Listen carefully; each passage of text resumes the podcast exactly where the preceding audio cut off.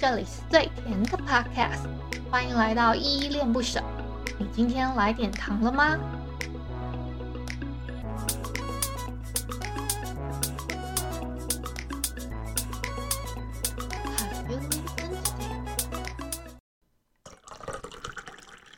？KKBOX 说的唱的都好听，快上 KKBOX 免费收听数千档 Podcast 节目哦。你是否看漫画要看少女漫画，游戏要玩少女游戏，热爱以男女恋爱为主题的作品呢？各位少女系听友们，欢迎加入条漫的世界哦！条漫推坑 Part Two，每个人都有不愿为人所知的一面。条状少女系漫画推荐：空腹的晚餐、恋生情人梦、Cosplay。少女心症候群、绯闻女一号、御宅正妹的秘密、平凡女孩改造计划。嗨嗨，各位小鸟，这里是依依恋不舍，我是依依。今天要给你们的糖是七部以现代为故事背景的已完结条状少女系漫画哦。另外呢，我觉得我上一集有一点偏颇的，就是我说各位少女系女孩。我觉得这样有一点点偏颇，因为搞不好也有一些男生他们很喜欢看少女系的漫画。那我想说，那我改成少女性听友好了，这样子可能比较广泛一点。本集呢，一样没有过多的剧透暴雷，可以安心的服用哦。第一部《空腹的晚餐》，作者金鸡蛋，连载平台 Light Webtoon，话数呢是两百一十六话完结。简介：世界上怎么会有这么多好吃的东西呢？爱吃的高中生父系跟同班同学包子一起共进晚餐，展开了他横冲直撞的成长故事。这一部呢，其实他一开始的画风啊，其实没有到非常的很好的那种等级，可是他有越画越往精致的方向发展哦。我们的女主角呢，她叫福喜，她是一个吃货。那隔壁有一个叫做包子的女同学，就是同班的同学，她会跟她分享一些好康。在男主角呢，就我就觉得啊，嗯、你们就当成是满汉大餐好了，一个人叫满汉，一个叫大餐啊。然后女主角她在一个很摇摆的定位，这样就好了。你们大概知道方向是这样子，我自己的感觉啦。至于他最后选择了谁，我就不爆雷了，好吗？满汉呢，跟大餐这两个男主角，其实我都觉得人都不错。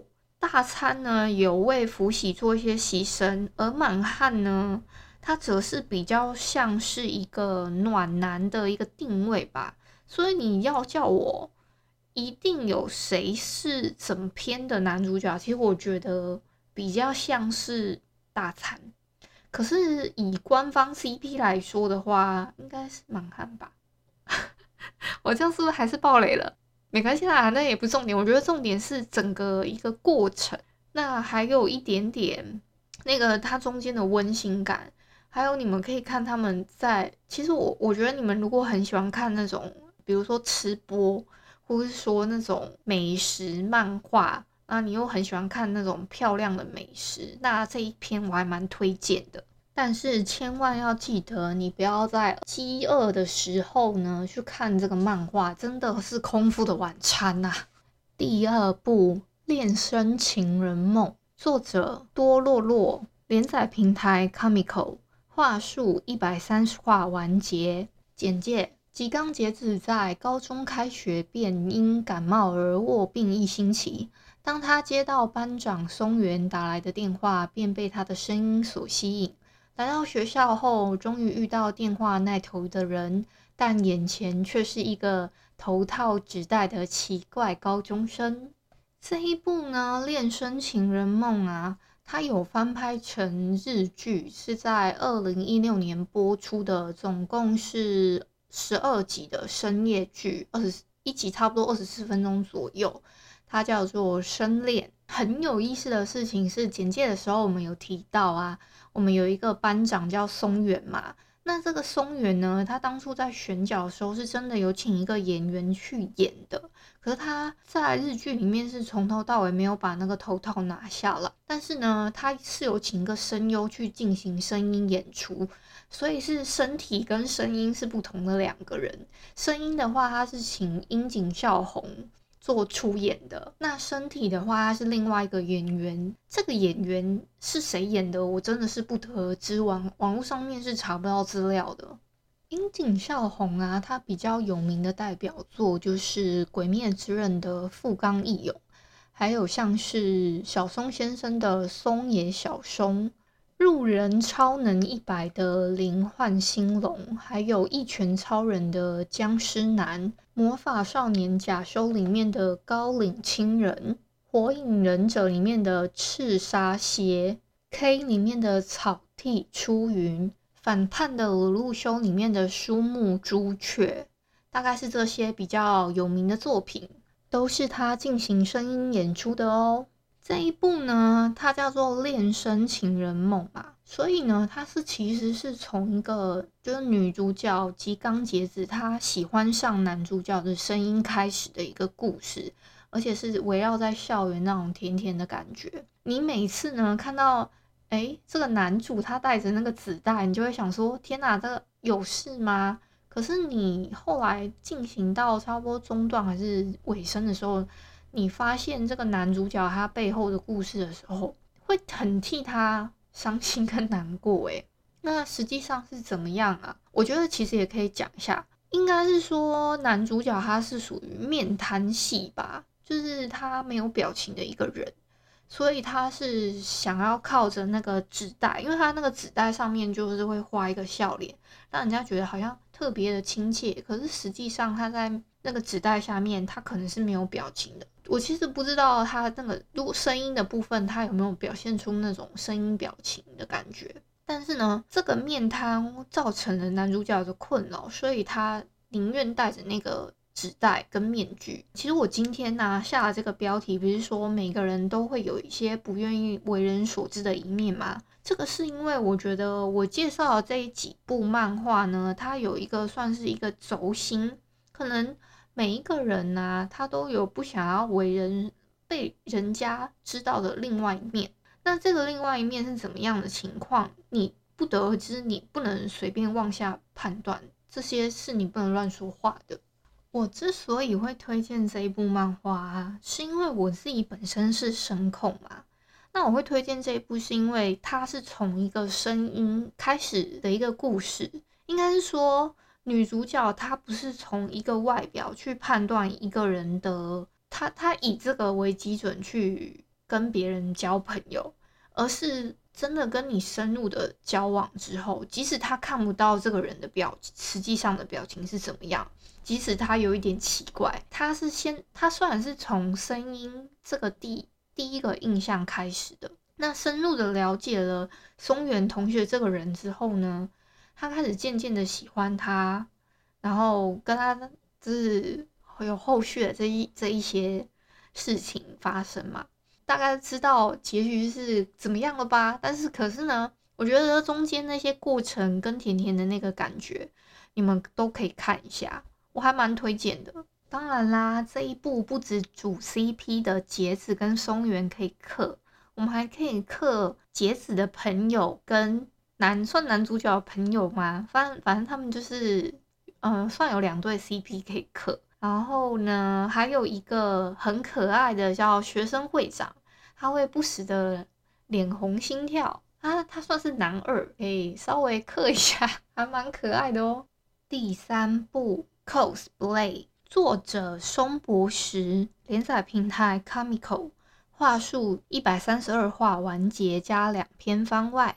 简介：山田美花是一个喜欢 ACG 的宅女，尤其迷恋一位网络上名为 Zero 的 coser。某天班上来了一位转学生，居然长得跟 Zero 一模一样。但是有如白马王子般梦幻的偶像 Zero，真的会来到与 ACG 绝缘的偏僻乡下吗？这一部它比较特别的是一个用 cosplay 这个题材画的一部漫画。那 cosplay 呢，它是指扮演动画或是游戏里面的人物这样子的行为。coser 呢，则是指扮演的那个人。那我们的女主角呢，山田美花，她就是属于一个本来是一个纯欣赏的态度，然后喜欢一个网络上面叫 Zero 的 coser，可是没有想到呢，这个叫左间绫的同学转到他们班上之后，他就发现说，哎，这个同学怎么长得这么像他喜欢那个 coser 叫 Zero，那他又刚好叫绫嘛，那他抽丝剥茧了之后发现，哎。他们根本就是同一个人。这个故事呢，就围绕在 cosplay 这个主题，它叫做 Cosplay 嘛。那我觉得它叫不累，是因为他们很享受在玩 cosplay 这个，他们很享受 cosplay 这样子的一个行为吧。我觉得，所以呢，它叫做 cos 不累。对，有一点取谐音的一个概念，我觉得取的这个中文的版本的名字还蛮好的。本来一开始美花她是没有整个人去下去扮演一些，就是她她自己是没有 cos 角色的，所以呢，他因为接触到绫啊，然后慢慢接触到绫身边的朋友之后呢，他自己也跑去，因为喜欢这个文化，所以他自己也算是下海了嘛。下海是不是有点不太好？应该说他自己。本来就深爱这样的文化之后呢，他自己也跑去扮演了一些他喜欢的角色，还有去 cos 了一些角色。所以呢，其实整篇啊这样看下来，顺顺的看下来，就是都是一个看着他们成长，算跟他们一起体会那些心情跟成长吧。第四部《少女心症候群》，作者春川阳，连载平台 Comical，。话数一百零七话完结加两篇番外。简介：立花乙女是一个热爱少女向作品的女高中生，她一直认为自己的真爱只存在在二次元世界里。直到某天，一位金发碧眼、王子般的转学生居然活生生出现在她面前，于是乙女决定展开三次元的攻略行动。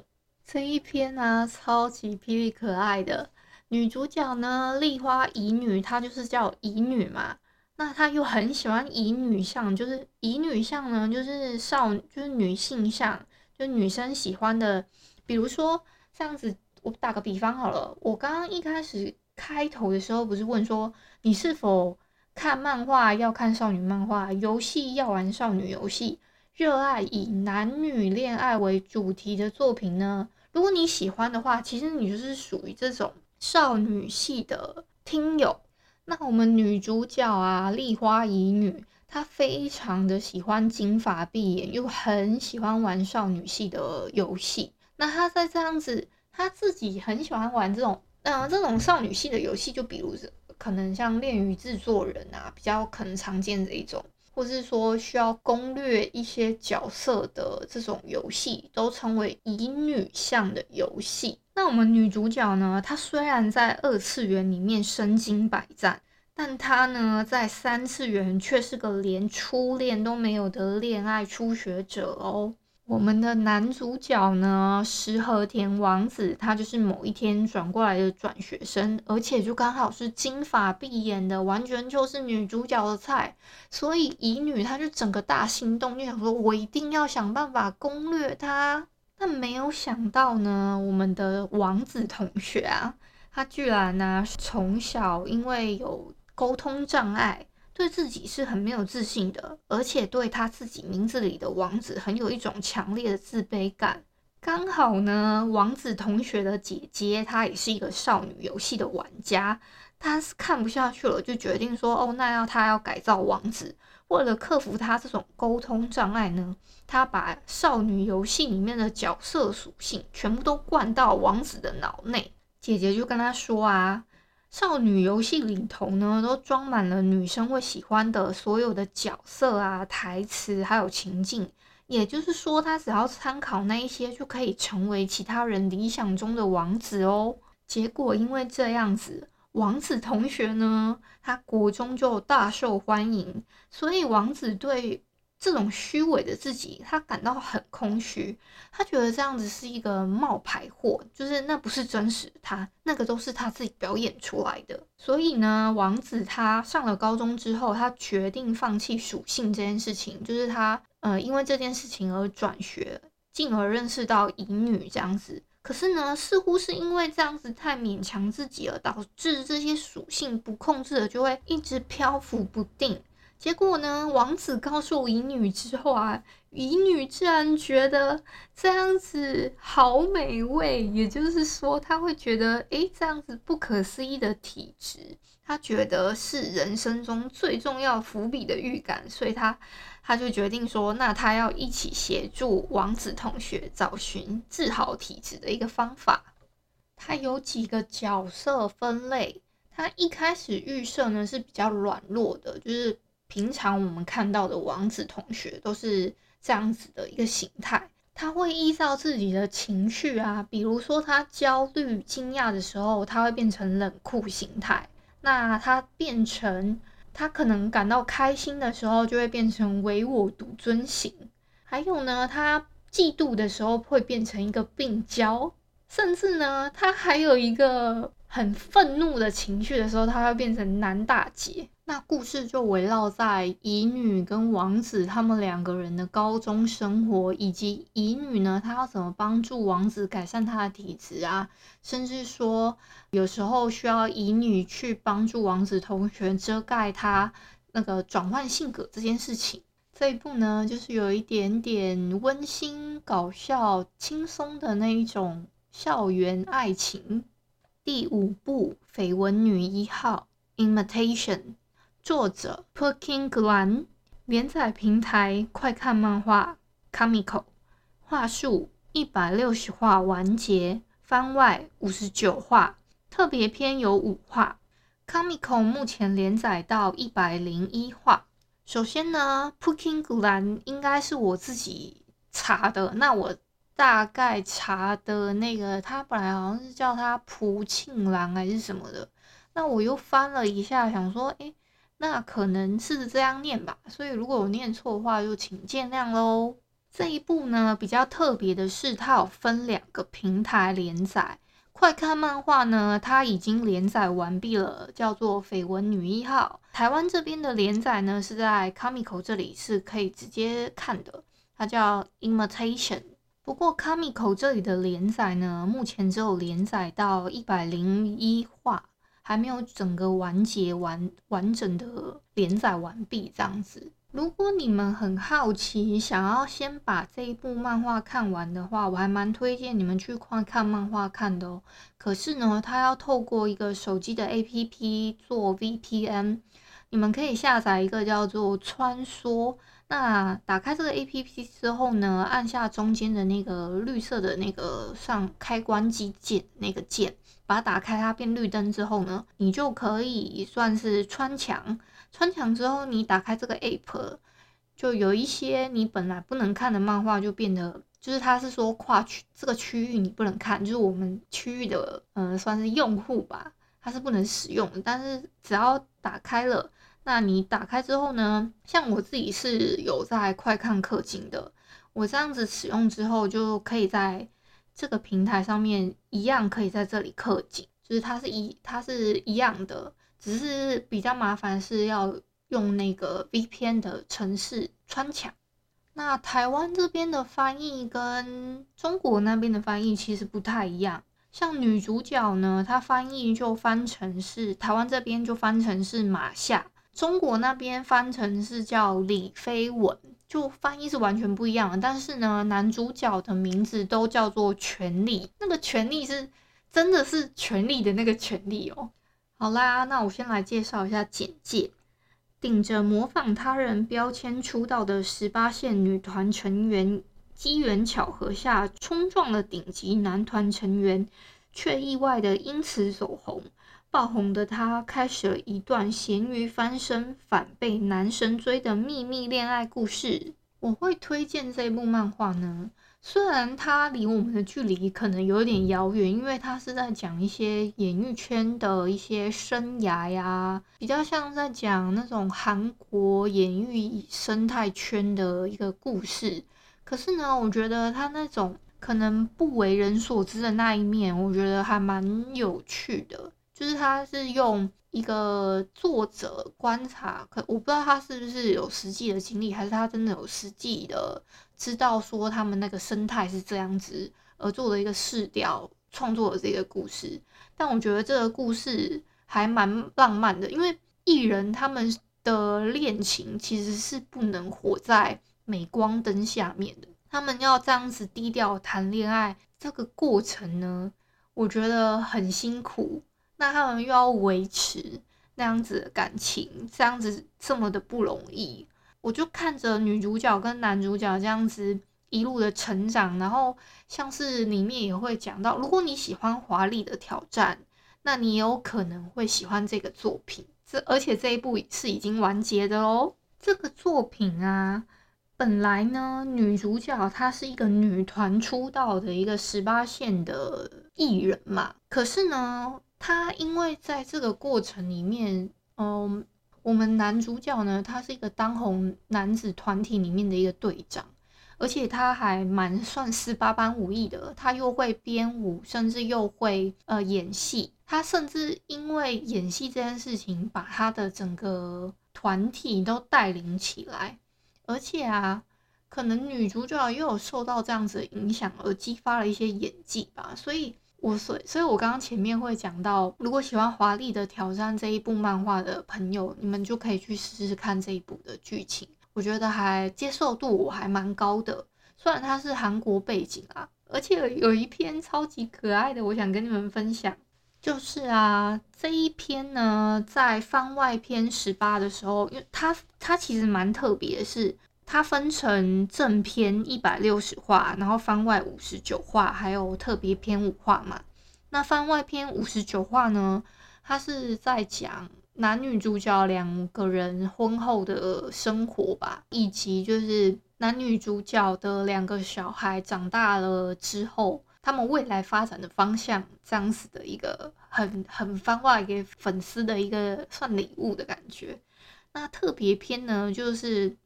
真的是番外的番外，你们就都可以看看。那这个番外呢的其中一篇番外十八，它的标题是给曾孙子的名字。这个这一篇超级有趣的事情是，这个曾孙子啊，其实是权力的我们男主角爷爷啦，所以他要给他的曾孙子命名嘛，因为第一个孩子要出来了。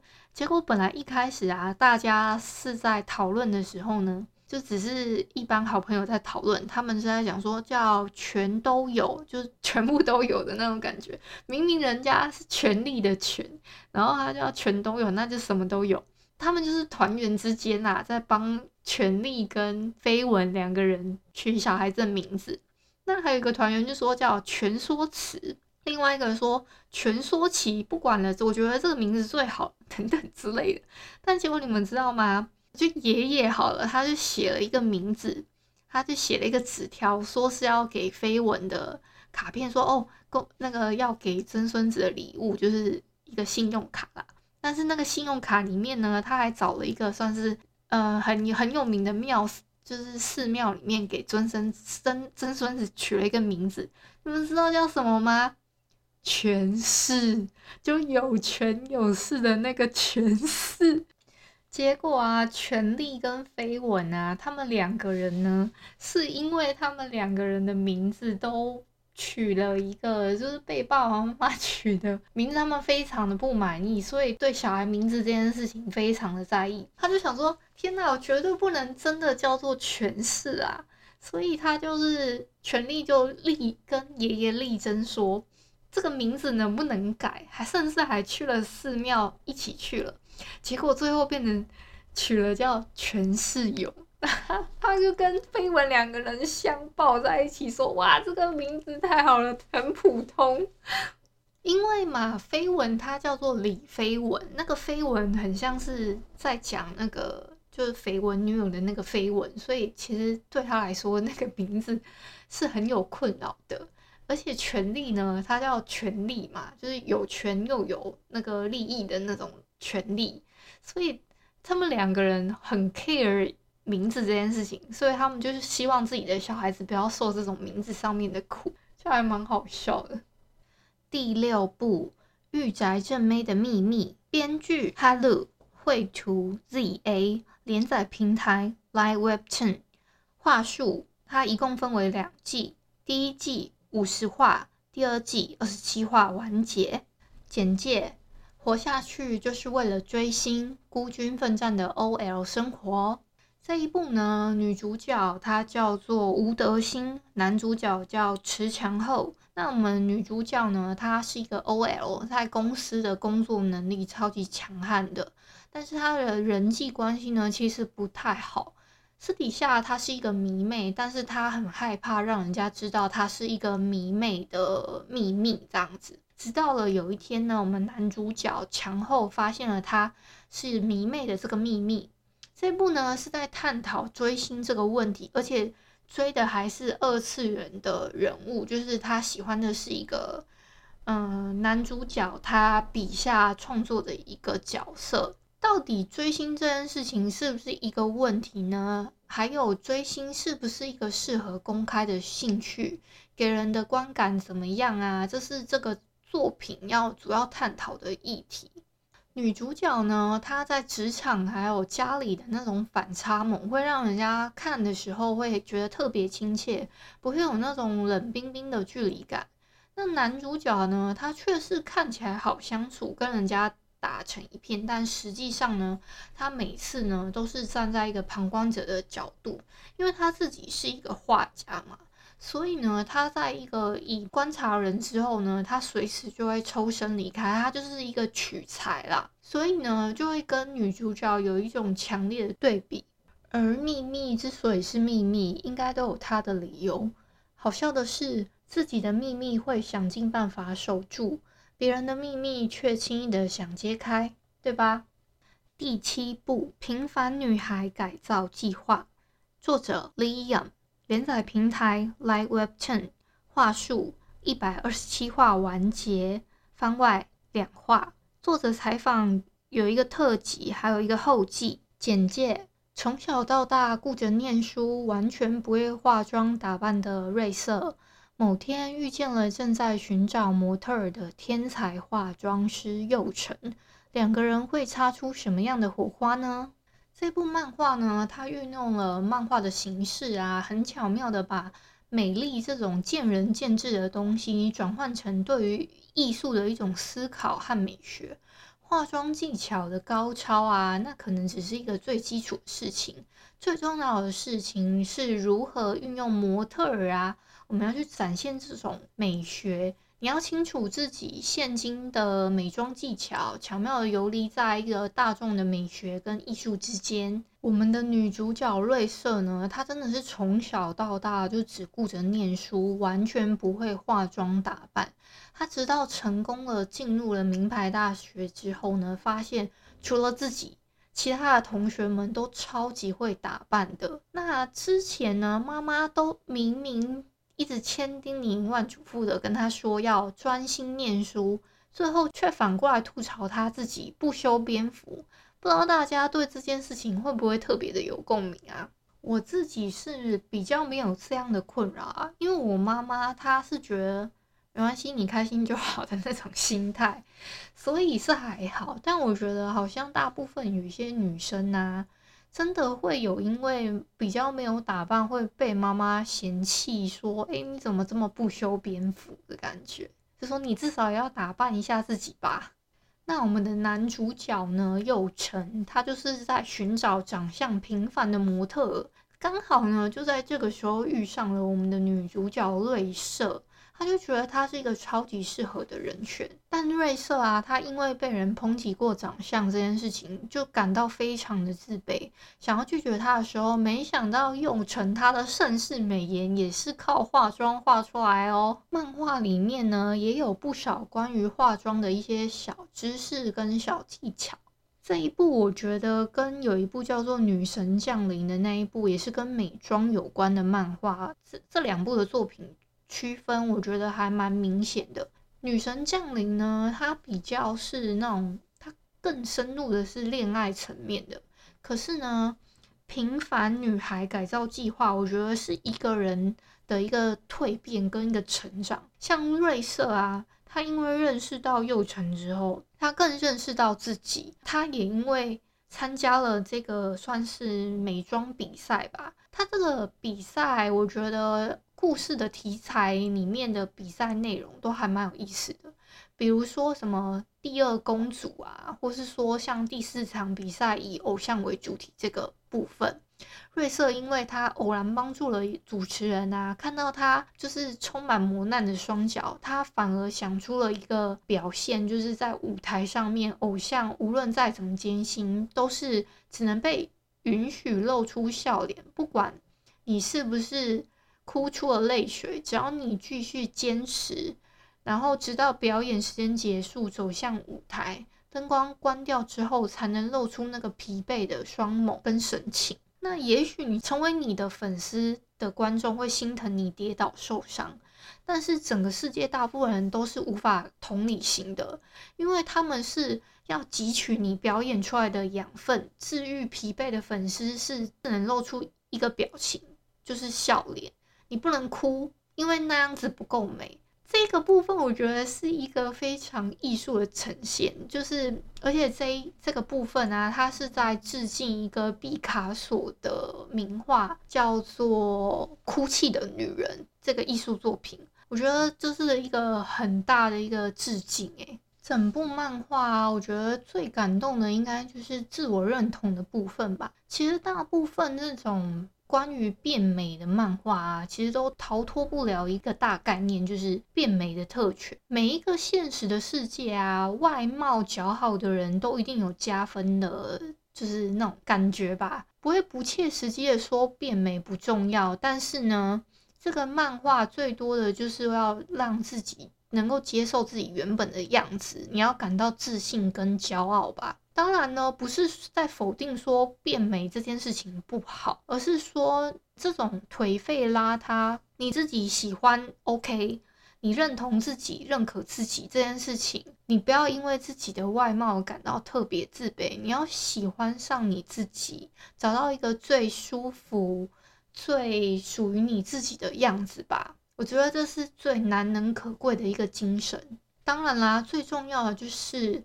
你们不要真的为了外貌这件事情而烦恼，也不要受到世俗眼光的那种制约、外人的评价跟束缚呢。你可以自在的变成自己想要的模样，那才是最最重要的哦。好啦，以上介绍了七部以现在为故事背景的已完结条状少女系漫画。不知道你们对其中的哪一些篇幅啊，特别想要我做一个完整的剧透或是完整的介绍呢？我觉得啊，我这几部呢，虽然有的可能没有切到我原本要介绍的一个大核心，但是我觉得主要的那个核心，就像我一开始讲的，每个人呢都可能会有一个不愿意让别人知道的另外一面。那那个另外一面呢？你自己要感到觉得很自在，你要找到属于自己的一个空间吧。你找到属于这个自己的天地，你好好的发展啊，甚至是让它成为你自己的养分。我觉得这是最重要的，不要忘记自己，也不要忘记寻找属于自己更舒适的一个空间哦。那今天就到这边吧，不知道你有没有推荐的条漫作品呢？欢迎来信或留言与我分享。感谢你今天的收听。如果你喜欢我的节目，欢迎帮我动动手指，在节目的下方留言给五星的好评哦。你是使用 Apple Podcast、Spotify、KKBox、喜马拉雅，记得订阅跟追踪。若你是在 YouTube 收听，请记得帮我 CLS，就是订阅、按赞跟分享。以上的 Podcast 平台你都没有使用的话，可以上网搜寻“依依恋不舍”，恋是恋爱的恋，爱你哦，么么哒，哇！或是下载 Host 这款 APP，Host 是 H O O S T，它是以社群互动为主轴，每一集都可以在节目的下方按赞跟留言，是由台湾本土团队制作的一款有质感界面的 APP 哦。行有余力的话，可以小额赞助，依依恋不舍，请依依喝一杯饮料。那就晚安啦！如果你是早上或是中午收听，那就早安跟午安，Adios。